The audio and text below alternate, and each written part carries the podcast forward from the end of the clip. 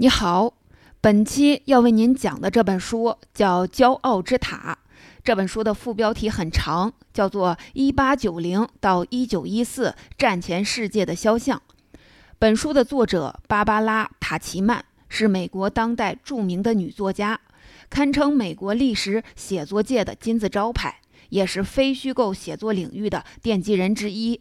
她历史题材的作品都取材于真实的事件。经过严格的资料考据，很少有主观演绎，但同时又兼具很高的文学性，写的像小说一样好看。他的最负盛名的代表作《八月炮火》那本书，对第一次世界大战开始之前各国的战略布局，以及战争头一个月的战况做了非常精确的复盘，还原了当时世界列强之间复杂的矛盾。八月炮火得过普利策非虚构写作奖，给塔奇曼带来了巨大的声望，但也留下了一个遗憾，那就是塔奇曼在这本书中没有解决一个根源性的问题：第一次世界大战究竟为什么会爆发？后来，塔奇曼在杂志上发表了多篇相关主题的文章，或许就是想弥补这个遗憾。不过，根据塔奇曼一贯的风格。他没有把这个问题当成一个学术课题来讨论，更不是直接给你扔一个答案，而是通过史料还原了一战的五大主角：英、法、德、俄以及美国。他们各自在一战爆发前二十年中的历史面貌，以此拼凑出一个完整的战前世界的景象。塔奇曼这些文章后来集结成书，就是本期要讲的这本《骄傲之塔》。所以，本书可以算是《八月炮火》的前传。“骄傲之塔”这个词出自美国诗人、侦探小说之父艾伦·坡的一句诗：“从镇上的骄傲之塔望去，死神看起来格外凶残。”塔奇曼借用这句诗的意境来形容战前的欧洲局面。在二十世纪初，西方世界繁荣的表象下，蕴藏着复杂的危机与矛盾。可以说，这些西方世界主要国家都陷于转型期的矛盾困扰，有太多危机无法通过内部来化解，这些都刺激着他们一点一点走向战争，并且他的关注点更多的着眼于社会，而不是各个大国之间的政治矛盾。因此，我们有理由推测。塔奇曼的写作目的是从人的层面上探寻一战的根源。他想寻求的答案是：为什么当时的各国民众很多人都把打一场大战视为一个合理的选项？正是这样一种斗争思维，构成了把世界推向战争的思想动力。那么，斗争思维是怎么产生的？想理解一种。思维模式的产生，就需要回到历史情境当中去体会当时的人正在经历着什么样的境况。下面，我们就随着塔奇曼的笔端，开始这场战前世界的巡游之旅。我们的旅程由西向东，从旧大陆到新大陆，分为五站：英国、法国、德国、俄国和美国，来寻找一战的思想源头。第一部分。第一站先从英国开始，在一战爆发前二十五年里，英国的历史进程可以用五个字来总结，就是权力的转移。权力的转移又具体体现在两个方面：国际上，由英国把持了大约一个世纪的世界霸权正在从英国人手中滑落，不列颠制式正在走向终结；在英国国内，权力格局也正在缓步地进行着洗牌。国际方面其实不难明白，十九世纪后半叶，德国统一成为了英国最大的挑战者。另一边，美国也高速的发展，大有随时从英国手中接棒的趋势。甚至在亚洲，也有日本这样的地区强国崛起。英国的优势在不断的被蚕食，各国实力增强，各自崛起，就是一战之前的国际格局。而英国的国内方面是本书着重关注的。当时，英国虽然实行了民主制度，但是政坛牢牢掌握在贵族组成的保守党的手中，首相全都出自贵族，内阁成员也彼此沾亲带故，利益盘根错节。用丘吉尔的话说，那些强劲而卓越的两百个统治了英格兰的家族成员，个个都互相认识。而社会金字塔的底层是大量的贫苦劳工，他们为满足温饱疲于奔命，经济上被碾压，政治上也没有发言权。随着英国的工业化，劳工越来越多，底层的自我意识也开始觉醒，他们组织起来，要求更多的权利，并且劳工成立了自己的政党——英国总工会，也就是今天英国工党的前身。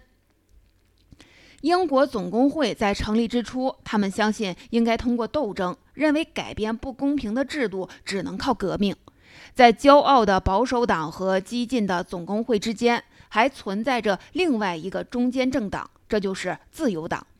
自由党主要由贵族中的自由派和社会成功人士组成，他们承认社会的不公已经到了不得不做出改变的程度，也反感当权贵。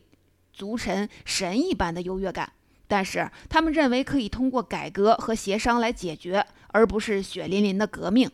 这基本上就是19世纪晚期英国国内的政治状况。代表传统贵族的保守党虽然占据着议会的大部分的席位，但是代表底层、主张通过斗争来改变地位的总工会，还有代表社会新贵、信奉改良主义的自由党，已经强势的崛起。大有分庭抗礼的架势。一九零六年，英国议会选举上演了。此时，英国总工会已经正式改组为工党，并且和自由党结成了政治同盟。在他们的帮助下，自由党以压倒性的优势获胜，保守党黯然地接受了失败。就这样，英国以相对平稳的方式实现了国内的政权交接。不过，贵族统治毕竟根深蒂固。转型期的种种的社会矛盾不会随着议会选举而马上解决，工党还渴望着进一步的扩大权力范围，而保守党也不甘失势。对于现状，双方都不完全满意，社会群体间的割裂让斗争这根弦仍然紧绷着。其实，要说到社会割裂和斗争意识，在我们要讲述的这几个样本国家当中，英国还不太典型。另外几个国家一个比一个更严重。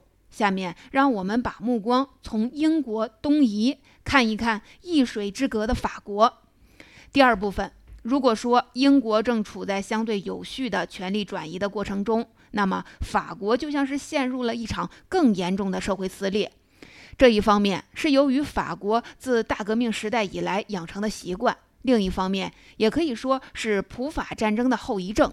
普法战争中，法国被普鲁士打败，遭遇了奇耻大辱，这刺激了法国人的民族情绪，他们急于要复仇雪耻，并且把希望寄托在了军队上。就这样，在法国人的观念里，军队、国家、民族的前途命运这三个概念被混同起来了。军队的地位被大大的推高。塔奇曼用了一个标语来表现当时的法国，那就是“我要战斗”。但这样也导致了另一个结结果，那就是军队影响力的膨胀，干扰了正常的社会生活，并且进而给这个国家造成了更大的纷乱和失序。这其中最典型的例子就是1894年的德雷福斯间谍案。案情是这样的：法国总参谋部有一个炮兵军官把军事机密出卖给了德国，这件事儿被发现了，但究竟是谁干的却没有查出来。这时候，炮兵上尉德雷福斯被当成了头号的怀疑对象。首先，他不怎么合群，平常就沉默寡言，看着就像个间谍；而最关键的是，他是犹太人，光凭这个身份就让很多人相信他就是那个叛国者。于是，法国军方伪造了一系列的证据，德雷福斯上尉叛国罪成立了，被判处无期徒刑。但是，德雷福斯自己呢，当然是拒绝认罪。这起案件让法国陷入了两难的境地：单纯从法律程序上说，它的漏洞实在是太大了，没法服众，这一点被许多舆论指出，要求重审。但另一方面，案子牵扯到军方，如果重审推翻原判决，那就打了军方的脸。而前面说过，当时的法国军队的荣誉被跟国家的荣誉等同了起来，所以军方认为，不管是不是存在伪证行为，都不可能让军队的名誉受到挑战。不难想象，军方这样的态度是火上浇油，更多的民众被卷进了这场争议。法国著名作家埃米尔·佐拉给法国总统写了一封公开信，要求重审德雷福斯案。佐拉的这封公开信充满了激情，每一段都以“我控诉”作为开头，在当时的全欧洲引起了轰动。闹了四年之后，1898年最高法院宣布重审。但是重审的结果让所有的人大跌眼镜，德雷福斯依然被判罪名成立，但是被认为情有可原，所以获得了减刑。整个法国再次陷入了疯狂，这个判决几乎激怒了所有人。显然，法官试图两面讨好，但这种和稀泥的态度却让所有的人丧失了对法国司法系统的信任。德雷福斯事件真正结束是在1906年。这一次，德雷福斯上尉被判无罪，得到了平反。这次事件还有一个副产品，就是犹太人从德雷福斯事件中看到了反犹情绪的不可抑制。维也纳《新自由报》的巴黎通讯员西奥多·赫茨尔在追踪报道德雷福斯案件时深受刺激，成立了犹太复国主义联盟。正是这个联盟催生了之后的以色列建国。当然，这都是后话。这就是一战前法国的肖像。作者不遗余力地详细刻画德雷福斯间谍案，正是要表现法国看似文明风雅的外表之下，全社会的焦虑与撕裂。正是这种不安，孵化出战争的激进情绪。第三部分说完了英国和法国，第三站咱们再来看看德国。德国在一战前的状态可以用一个字儿来形容，就是狂。塔奇曼认为，战前的德国可以说是个疯狂的国度，整个社会从上到下都被尼采的超人理论激励着。他们对自己的国家有一种疯狂的自信，没有一个欧洲国家像德国这样期盼着战争的发生。他们积蓄满满的力量，渴望着打上一仗，证明自己就是欧洲的那个超人。作为二十世纪初，崛起势头最猛烈的新晋大国，德国自上而下处于躁动与膨胀之中。德国皇帝威廉二世在1888年登基，当时他才二十九岁。他心怀大志，但又没有足够的财略来支撑他的野心。无论内政还是外交，都缺乏理性，特别是他冲动鲁莽，崇尚武力。他的舅舅英国国王爱德华七世评价他时，毫不客气地说：“威廉就是炮弹里孵出来的。”确实是如他所说，威廉二世在任内唯一感兴趣的就是怎么让他的军队更有效。他的第一份公告不是治我的人民，而是治我的军队。一九零一年，美国的马戏团在德国演出。威廉二世听说这个马戏团可以用非常快的速度装载列车，就马上派人去查看。发现马戏团装车的时候，不是一件一件搬运的，而是铺设履带，把所有的器材通过履带运输进进入列车。威廉二世考察之后很兴奋，第一反应就是马上运用到军队的调动系统中去。你看，威廉二世就是这么崇尚武力，那德国民众对他怎么看呢？德国文化深受君主制的影响。威廉二世执政的前半段，德国民众对他的崇拜是全国性的。德国人为一位年轻、强健、朝气蓬勃的君主的到来而感到欢欣鼓舞。当时的德国年轻人甚至专门跑到理发店去，让理发师把自己的胡子卷得向上翘起来。好让自己看起来跟威廉二世一样英勇神武。有一段时间，德国民众对德皇的崇拜正好和思想界对尼采的第一轮崇拜一致。尼采是惊世骇俗的德国哲学家，他的名言你可能听过：“上帝死了。”这句话其实尼采在好几篇文章里都说过，在他最有名的代表作《查拉图斯特拉如是说》里。尼采说完这句，后面还说：“我们更应该盼望着超人的诞生。这个超人指的是那些能够摆脱一切旧有道德观念的束缚，并拥有旺盛的生命力和顽强毅力的人。”尼采提出强者就应该统治弱者，他拒绝承认人人享有均等权利的民主理念。认为妨碍了天生的领袖实现自身能力。威廉二世莽撞而彪悍的行事风格，看起来确实跟尼采认为的超人有点类似。德国民众越来越认为超人已经在德国诞生，而这个超人不是别人，正是一国之君威廉二世。十九世纪末期的时候，达尔文的物种起源也被应用到了人类的社会中。德国人给战争的合理性找到了理论的依据。根据达尔文的理论，更优秀的物种只有通过战争这种冲突模式才能存活下来，以此推进人类文明的进步。在这种风气的影响下，整个社会越来越自负，病态的急功近利随处可见。从皇帝到士兵，从思想家到艺术家，都在用超人理论武装自己。一战前夕，德意志帝国已经完成了统一大业，正积极实行着对外扩张的政策。德国人越来越崇尚武力，认为刺刀是德国之所以伟大的缘由。尼采的学说也就顺理成章地被进一步的疯狂化，变为尼禄主义，成为了帝国主义的先锋号角了。第四部分，下面我们再往东，到达第四站，地处欧洲边缘的沙皇俄国。俄国的问题跟上面三个国家有本质的不同。如果说英法德三国是因为社会急速的发展而进入了战争，那么俄国进入战争的最直接的原因。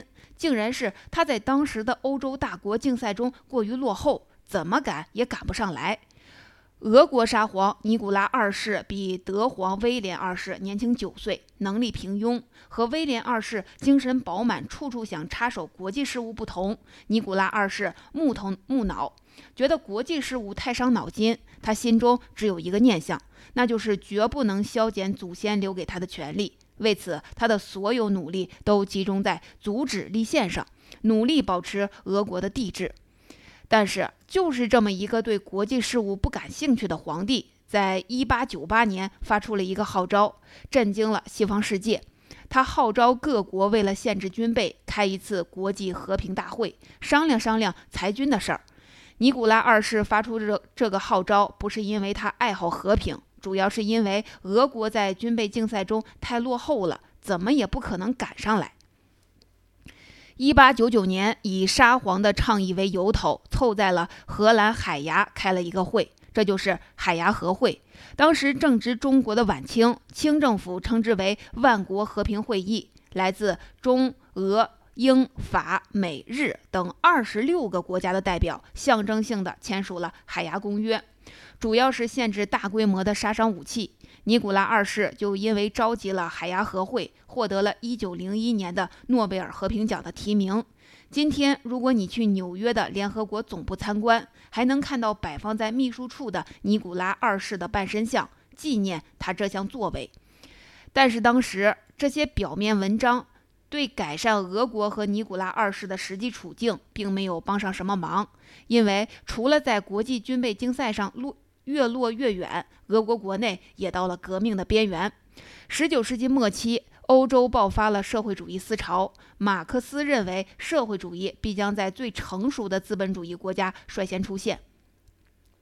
没有想到的是，社会主义革命最凶猛的发生地竟然是俄国。虽然俄国远远不是最成熟的资本主义国家，甚至可以说是最不成熟的资本主义国家，但俄国工人却是各国中境况是最糟糕的。长期的残酷压迫导致他们的反抗意识最强烈。一九零五年日俄战争，俄国失败，这激发了国内对沙皇制度的强烈不满。俄国的社会主义者要求建立无产阶级政权。一九零五年，俄国的。布尔什维克发动了十月大罢工，罢工在全国范围内发生，进而演变成一次以反政府为目的的起义。起义最终被镇压了，但是它还是产生了两个效果：第一，尼古拉二世意识到了国内反抗力量有多大，他被迫颁布了宪法，实行了多党制；第二。布尔什维克领袖列宁坚定了一个信念，那就是暴动和革命才是胜利的唯一手段。这种信念直接导致了十年后，也就是一九一七年十月革命的爆发，苏维埃俄国诞生。当然，这也是后话。一战之前的俄国的情况基本就是这样。尼古拉二世希望通过一次徒劳无功的和平大会来缩短俄国和欧洲各强国之间的军备差距，但是后院起火，政局不稳，民心不安，一个身心俱疲的大国被推进了一战的深渊。第五部分。最后，我们再把视线越过俄国广袤的领土，继续向东，绕过大半个地球之后，来到西半球的美国。这也是我们战前世界巡游的最后一站。美国和欧洲各国都不一样，这个国家非常年轻，也没有前面说的那几个欧洲国家那么深重的社会矛盾。美国的立国精神最初是充满了理想主义的。觉得自己必将摆脱旧大陆那些旧的传统和毛病，成为美丽新世界的楷模。但是，当美国发展到一定程度，不管从疆土面积还是产业总能，它都越来越具备大国范儿的时候，大国梦自然而然的就被提到了历史日程上来。作者用“美梦终结”这四个字来形容19世纪末期的美国，可以说是恰如其分。美国放弃了立国精神。高举帝国主义的大旗，既然要成为大国，当然就要参加战争，以争夺更大利益。美国就这样一头扎进了一战的泥沼。咱们来仔细看看美国如何从孤悬于西半球的世外桃源，走回了盛行丛林法则的旧世界。十九世纪初期，美国国内出现了命运天定论，其中一层含义就是美国人是天选之人，必须要扩张领土。在扩张主义思潮的领导下，在19世纪前50年里，美国的领土扩大了三倍，实现了从大洋到大洋的国土规划。当内部的扩张告一段落，美国人不可避免地把眼光投向了海外。1890年，一位名叫马汉的美国海军上校出版了《海权对历史的影响》一书，强调了海权在未来国家发展中的重要地位。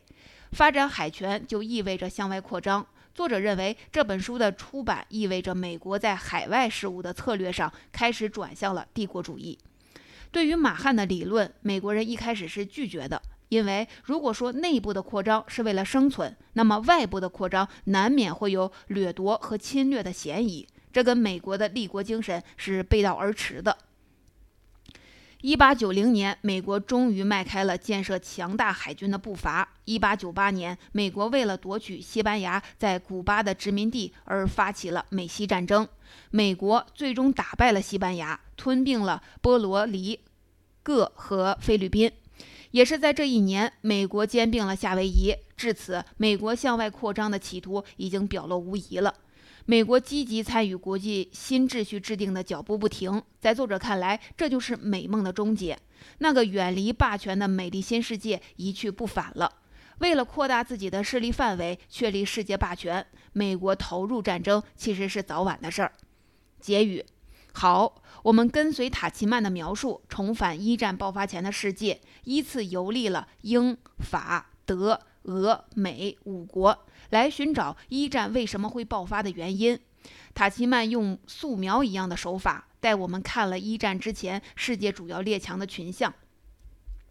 答案其实已经隐藏在了其中。我们可以这样概括一下：英国和俄国都面临着底层权力的意识觉醒，要求重新分配社会权力与资源的内部压力，而俄国的问题更严重。因为俄国工人阶级不想走英国工党那种议会争斗路线，而是更倾向于直接武装暴动。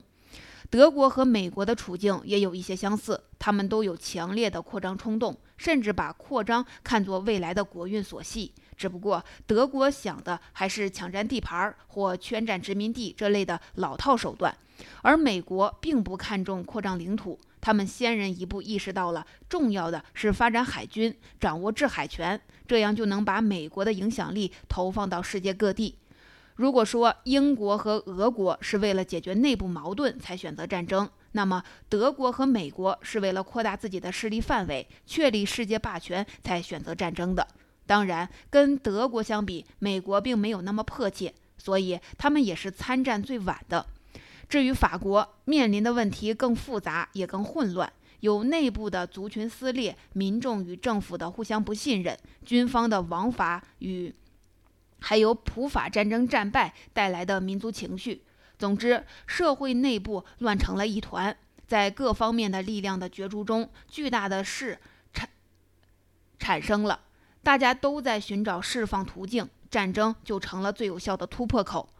就是这样一群国家构成了当时世界上的第一梯队。透过这些现象，我们可以进一步的窥见，当时这些国家民众的普遍的心态可以概括为两点：第一，不满意，对于现状，他们各自心怀不满；第二，要斗争，他们把斗争视为改变现状、接近他们各自理想的途径，甚至是唯一的途径。这种心态下，自然就会认为斗争。或者说，战争不但不是应该避免的，而恰恰相反是有益的，应该积极争取的。除了当时社会矛盾相对没那么严重的美国之外，我们看到英法德俄从国家上层到普通民众都有这样的认识基础，所以当社会危机严重的时候，他们都自然而然地选择了战争这个选项，因为战争历来是转嫁内部危机的最简单有效的办法。战争一打起来，民众的不满和仇恨就到转向外部敌人，国内的他们跟统治阶级的矛盾就相应的放缓了。而且战争一打，军工业、机械制造业、运输业这些行业都被激活了，短时间内能刺激经济发展。最后还有一个残酷的逻辑，那就是战争能把那些年富力强的年轻人都送到兵营里，甚至送到前线上去，国内潜在的不安定因素不就少了吗？另外，还有塔奇曼没有提到的一点，那就是当时的欧洲已经四十多年没有发生过大国之间的战争了。人们还没意识到，经过这些年武器杀伤力的飞速提高，战争已经比他们想象中的样子变得残酷太多，也致命太多了。所以各国普遍对一场世界大战的代价和残酷程度估计不足。当一九一四年八月一战爆发的时候，很多欧洲民众的情绪是很乐观，甚至很期待的。军事专家也判断说，战争将在当年的圣诞节之前就结束了。就这样，当时的欧洲及各主要国家内部都有社会危机需要转嫁，外部有不断恶化的国际形势。底下有民众的渴望斗争的情绪基础，再加上决策者对战争代价的估计不足，这些因素加起来，已经足以让欧洲人都要把战争看作是一个可行甚至是必要的选项了。终于，一点火星引爆了整个欧洲，并且殃及全世界。而这部分内容，我们在塔奇曼的另外一本书《八月炮火》中已经讲过了。